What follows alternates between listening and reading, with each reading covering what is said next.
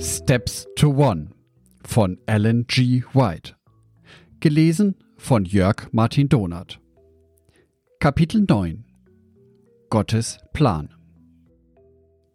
Jesus hatte Freude daran, die in Mitleidenschaft gezogene Menschheit aufzurichten und zu befreien. Dafür stellte er seine eigenen Bedürfnisse hinten an. Er trug das Kreuz und die Verachtung. Auch die Engel arbeiteten gern ohne Pause dafür, andere glücklich zu machen. Während wir Menschen die Arbeit für benachteiligte Menschen als besonders aufopferungsvoll ansehen, ist es für die sündlosen Engel selbstverständlich. Schließlich ist der gesamte Himmel von der sich hingebenden Liebe Jesu erfüllt. Mit der Zeit werden auch alle Christen diese Grundeinstellung in sich tragen.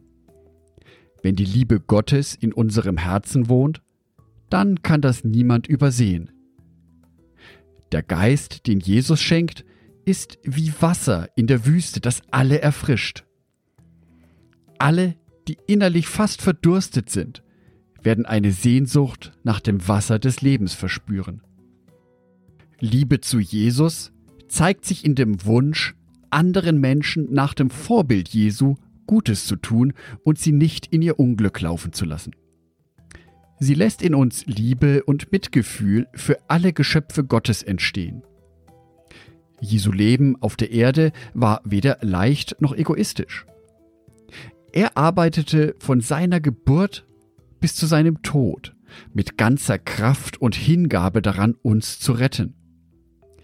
Dabei drehte er sich nie um sich selbst, war auch zu anstrengenden Reisen und energieraubender Hilfe und Fürsorge bereit.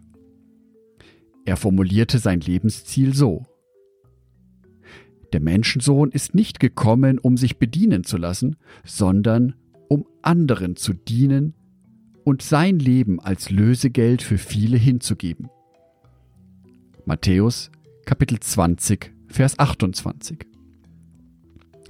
Nichts war ihm wichtiger und erfüllte ihn mehr, als den Menschen den Weg zum Vater zu zeigen und damit Gottes Willen zu tun. Für Egoismus war da kein Platz. Alle, die Gottes Vergebung für sich in Anspruch genommen haben, werden tun, was in ihrer Macht steht, um diese Erde in einen besseren Ort zu verwandeln und jeden in den Himmel einzuladen. Sobald jemand zu Jesus kommt, entsteht in seinem Herzen der Wunsch, anderen von seiner wertvollen Freundschaft und der befreienden Wahrheit zu erzählen. Es wird unmöglich, die Schönheit Jesu und die Freude des Heiligen Geistes zu verschweigen. Wenn wir erfahren haben, wie gut Gott ist, dann werden wir auch andere zu Jesus einladen. Wir werden uns bemühen, anderen die faszinierenden Eigenschaften Jesu und die Wirklichkeit der geistlichen Welt zu zeigen. Es wird unser größter Wunsch, dem Weg zu folgen, den Jesus gegangen ist, und unseren Mitmenschen das Lamm Gottes zu zeigen, das die Sünde der Welt wegnimmt. Johannes 1, Vers 29. Während wir uns bemühen, anderen Gutes zu tun, werden wir selbst gesegnet.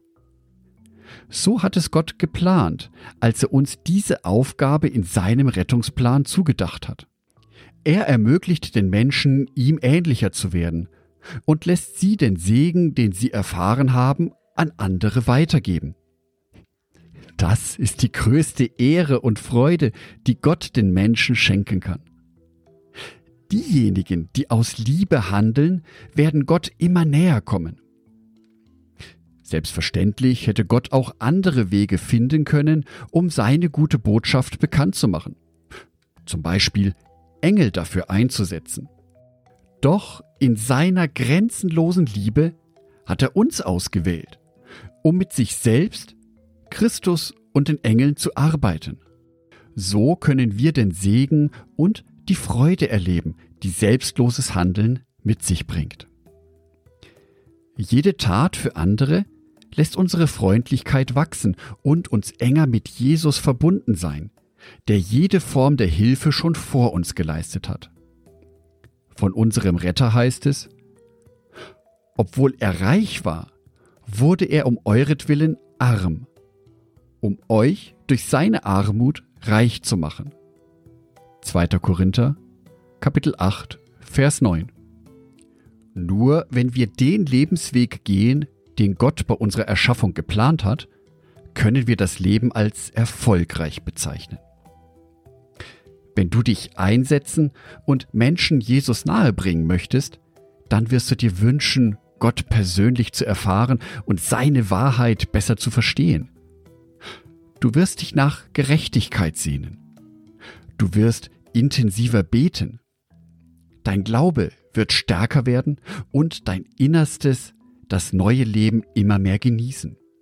Hindernisse und Schwierigkeiten werden dir die Bibel und das Gebet wichtig machen.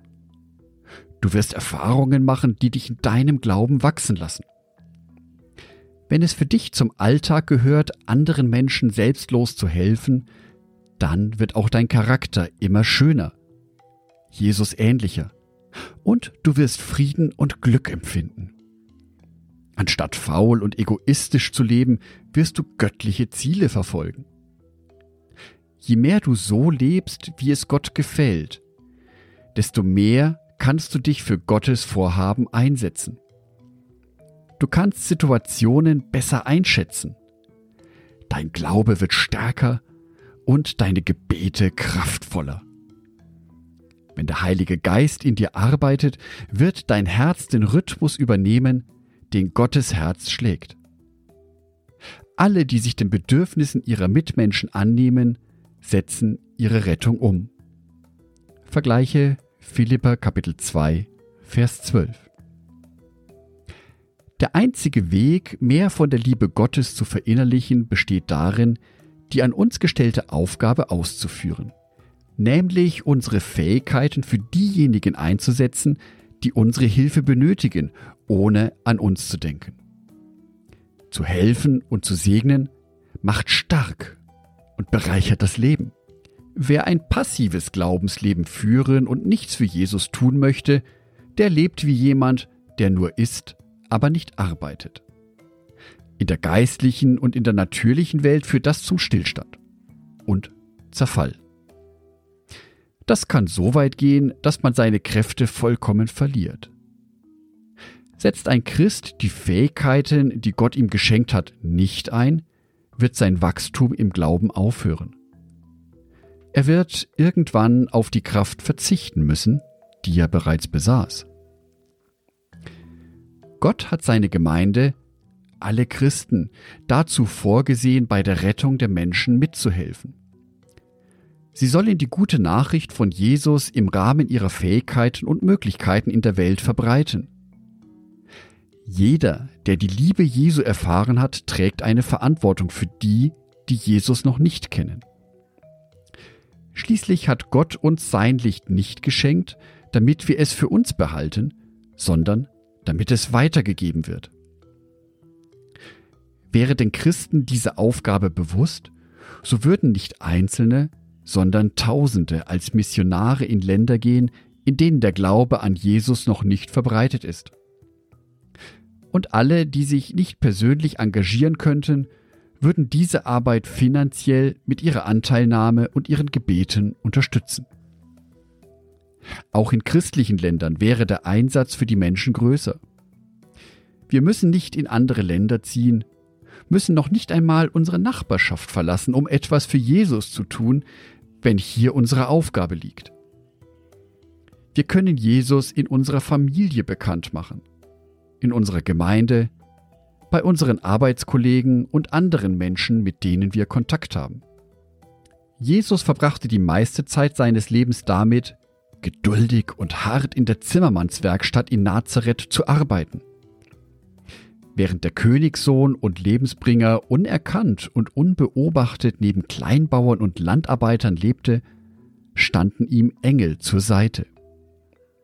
Seine handwerkliche Aufgabe erfüllte er genauso gewissenhaft, wie er später Kranke heilte oder auf dem stürmischen Galiläischen Meer lief. Auch in den einfachsten Aufgaben und Positionen des Lebens können wir mit Jesus gehen und mit ihm arbeiten. Paulus schrieb, bleibt alle vor Gott, worin ihr berufen seid. 1. Korinther 7, Vers 24. Ein Geschäftsmann, der Jesus liebt, sollte und wird sein Geschäft so führen, dass Gott in jeder Handlung sichtbar ist und geehrt wird. Auf die gleiche Weise kann ein Handwerker den vertreten, der selbst körperliche Arbeit zwischen den Hügeln Galiläas verrichtet hat. Jeder, der sich Christ nennt, sollte so arbeiten, dass Mitmenschen in seiner Arbeit Gott erkennen und begegnen wollen. Viele, die ihre Fähigkeiten nicht für Gott einsetzen, reden sich damit heraus, dass andere begabter seien. Sie meinen, dass Gott nur besonders talentierte Menschen auffordert, für ihn zu arbeiten. Viele glauben, es besäße nur eine ausgewählte Gruppe passende Begabungen, während die anderen von der Arbeit und auch von der Belohnung ausgeschlossen seien. Die Bibel zeigt, dass jeder seine Aufgabe erhält. Mit einem Herzen voll Liebe können wir die unbedeutendsten Aufgaben mit Eifer und Freude, als würden wir Gott dienen, tun. Kolosser 3, Vers 23. Wohnt Gott in uns, dann ist das nicht zu übersehen. Unsere Umgebung wird Gottes Anwesenheit wahrnehmen und uns als angenehm und wertvoll ansehen. Warte nicht auf perfekte Gelegenheiten oder außergewöhnliche Begabungen, ehe du anfängst für Gott zu arbeiten. Mach dich nicht davon abhängig, was andere sagen. Wenn du jeden Tag ehrlich und aufrichtig lebst und andere merken, dass du ihnen positiv gegenüberstehst, dann wirst du sehen, dass sich etwas verändert. Die bescheidensten und ärmsten Christen können ein Segen für andere sein. Vielleicht merken sie nicht einmal, dass sie gerade etwas Gutes tun, das großen Segen mit sich bringt.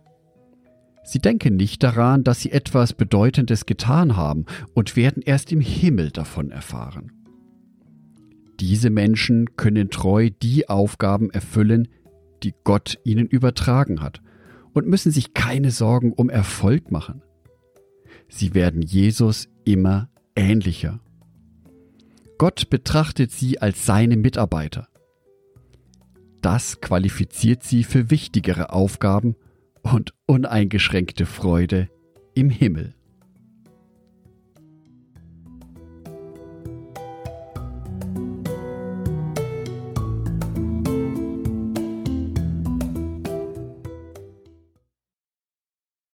Ein herzliches Dankeschön an alle meine Patreons, die es mir ermöglichen, weiterhin den Podcast auf einen Kaffee mit Gott zu produzieren. Herzlichen Dank an Sonitschka und an Andreas Pfeiffer. Auf Patreon kannst du mich bereits mit einem Euro monatlich unterstützen. Oder du lässt mir ein paar Sterne da. Das sagt dem Algorithmus nämlich, dass dies ein guter Podcast ist und wird so mehr Menschen angezeigt. Vielen Dank schon vorab.